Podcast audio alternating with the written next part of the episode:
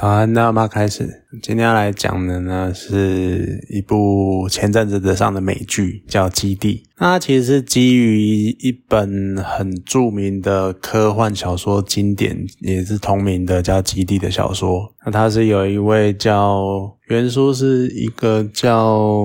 艾西莫夫的科学家所写的小说。那艾希莫夫这个人呢，他写过很多著名的书，那《基地》就是他最出名的一部作品。那他也写过，嗯，可能有一些人看过一些像威尔史密斯演的那一个《I Robot》机械公敌，那里面有提到一个很著名的定律，叫做机器人三大定律。一时之间我可能也想不起来到底是哪三大，就有点类似机器人一定要听人类的命令，然后机器人不能伤害人类之类的。然后哦，机器，然后好像机器人可以保护自己，但是如果违背前两项的话，那就不算这样子，有点类似这个概念。那总之呢，它算是一个基地，算是一个科幻小说的，不能讲始祖，但是是一个有点类似很，他开创了很多基础，然后开创了很多未来的想象之类的，所以它算是一个很重要的小说。好，那它被翻拍成了，终于算是终于终于被翻拍成影集，因为它跟前阵子的电影《沙丘》一样，就是很经典的科幻小说，但是一直没有人去尝试把它拍成影集，因为觉得很难视觉化。那好不容易，我觉得可能就是因为以前的特效之类的吧。那好不容易，终于它可能因为现在的一些影像技术比较进步了，那。或者是编排方式吧，反正终于有人愿意去把它影像化成影集这样子。那这有趣的点就在于它终于影像化了，然后拍成了影集。那现在在 Apple TV 上放出来，好，第一季有十集，那感觉上好像会拍个蛮多季的。所以它第一季呢，其实也占了可能第一本的一点点而已，就算是一个很基本的介绍，而且整个。基地的小说，基地三部曲的小说，它时间跨了，好像跨了数千数万年。他在讲，在讲述整个历史，涵盖的时间很大。那所以其实人物会一直换，就变成说你可能没有办法去很好的去塑造角色的的样子。所以影集可能也是因为这个样子，所以很难拍成影集吧。因为感觉你要没多久就要换一批演员的样子。那影集的呈现呢，就是在讲述从这整个基地的建立开始。那里面讲了一个很重要的人，叫做哈里谢顿，也就是基地一开始里面一个很重要的理论，叫做心理史学的建设，呃，理论的创造者。那心理史学是基地非常重要的一个理论，因为它基本上就是运用大大数据的统计学，然后去推测人类是社会的整个运作跟模式。呃，这个概念有点像是，其实我们大概都知道，当我们就像我们的物理跟化学一样，当我们知道物质的变化是什么，然后该怎么会怎么运作之后，我们就可以推断它接下来会产生什么。就像我们的方程式，我们把钠燃烧会变成氢氧化钠，或者是把铁燃烧会变成氧化铁之类的，有没的？或者是呃，应该说，或者是铁氧化会变成氧化铁，就是这个这种比较直线直觉式的，我们可以直接推断它会产生什么产物。但是一直以来呢，我们大家都知道人。类因为他们的心智的问题，或者是他们思想的差异，所以就会变成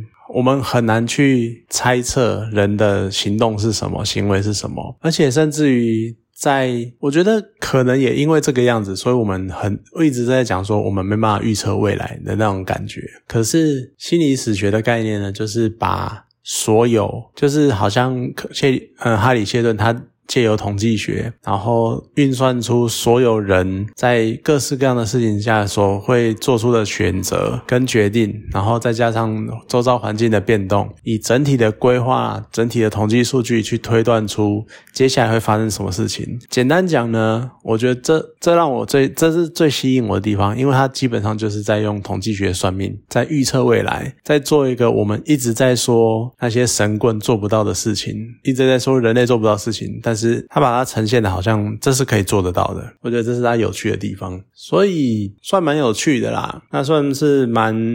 吸引人的，只是他的一些呈现方式，像影集，因为十集，它前面几集其实就是比较枯燥，因为他在建立人，在建立整个基地的世界观，然后再加上一些人物的建立这样子，所以你会觉得说他好像看不出来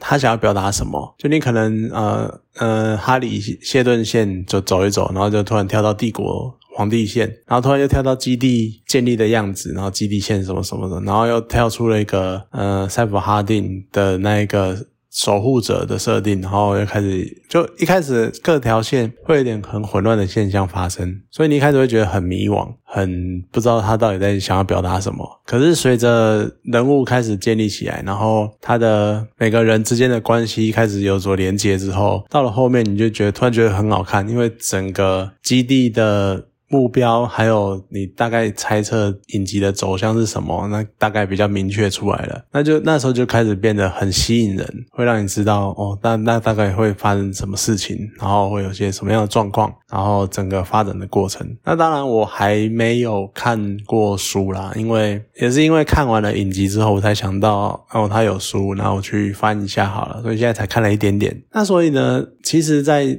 影集出来的时候，就已经很多人在反映，就是不满。他们不满的一个很大的点是，像很多人都在讲说，会变成有点像最近一直在吵的政治正确这件事情。像他把里面一个重要的角色。叫塞弗哈定的，但是在影集里面是女性性别，然后还有就是一个哈里谢顿的身边的助手，那她也变成一个女性，然后因为这个样子，很多人都会讲说什么啊，又是正确啊，又是政治正确啊，又是要女性的什么什么，而且两个女性演员刚好又是黑人。所以就更有争议了，就是大家都觉得说现在就是怎样，就是黑人女性然后入侵所有的影集，然后把所有的角色都变成黑人女性这样子。可是我觉得修改性别不会改变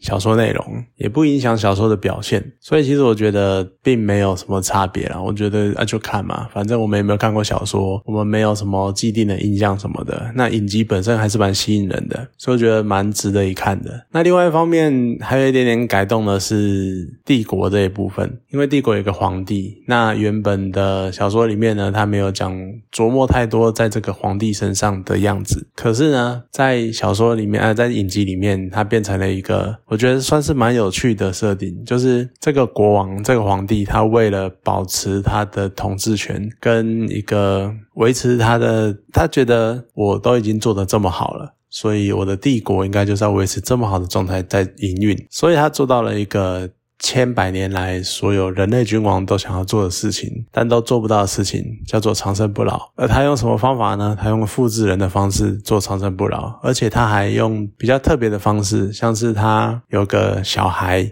然后有一个壮年期，然后还有一个老年期，而他们名字也很有趣，像是小孩就叫好像叫什么清晨兄弟什么的，然后中年叫白昼兄弟，然后晚年叫黄昏兄弟这样子，也是用一天的循环去描述他们这个皇帝他的人生的状态这样子。那他觉得说，哎，借由这种三种状态，然后还有。同样的思想，但是不同的事情的观点，然后可以有一种类似有点讨论的那种状况。但是这个东西最后当然也是被戳破啊，就是你其实从头到尾都只是一个同一个人格的复制人而已。其实你根本没有任何的成长，你根本没有任何的变化，你其实根本就是一个空虚的躯壳那种感觉。而且到后来还有一些比较有趣的点是，发现原来这个复制人他的基因其实已经被偷偷的修改了，那就是更是一个会动摇整个帝国根本的大事情。就是我们一直相信帝国居民一直相信。皇帝的永世不变会维持帝国的稳定，但当他们发现其实帝国本身就已经是呃皇帝本身已经受遭过修遭到修改了，帝国的稳定要怎么办？所以其实，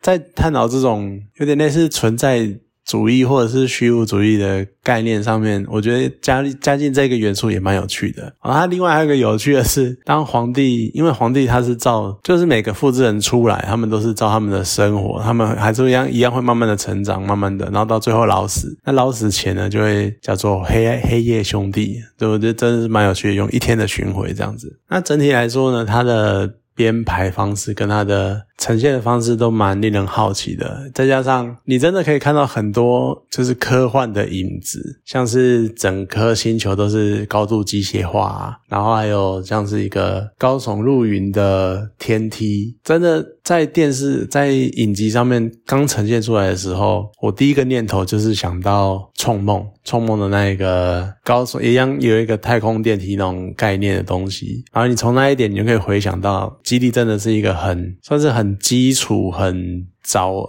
算是很先驱的作品，然后让大家去致敬他的一些设定或想法，这样子。我觉得蛮有趣的，而我从头到尾真的最有趣的、最感到有趣的，还是用科学算命这件事情。其实真的就是当我们不断的发展数学或者是一些运算方式，然后统计学，其实你你其实从生活中你就可以大概感受得出来，很多事情其实看大家的做法或大家的选择，其实会有一个方向，会趋向一个方向，会趋向一个固定的方向。那当你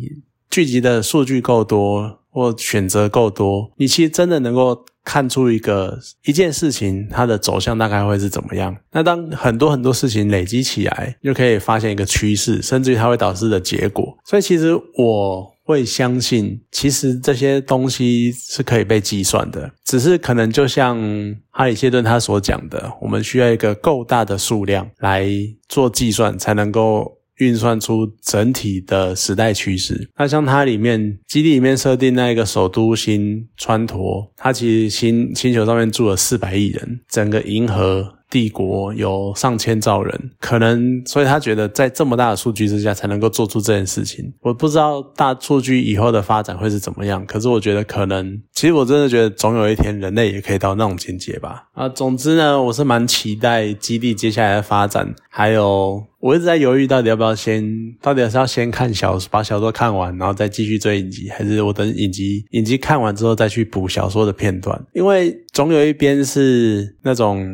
第一次看到的震惊跟惊讶感感觉。那我有点难以抉择，到底我要先去体验哪一边的震惊的感觉。我觉得以时间上来说，可能还是会选择先把书看完吧，或者是先把第一本看完之类的。那就看到时候看到呈现的状况怎样，我再决定后面的后续要怎么决定。也有可能影集就会像很多唱衰的人一样，变成一个完全的空壳之类的，或者是好一点，变成完全另外不另外另外一条不同的走向，这也不错。所以到时候再看情况吧。好了，那今天基地这部影集就讲到这边，好，谢谢大家。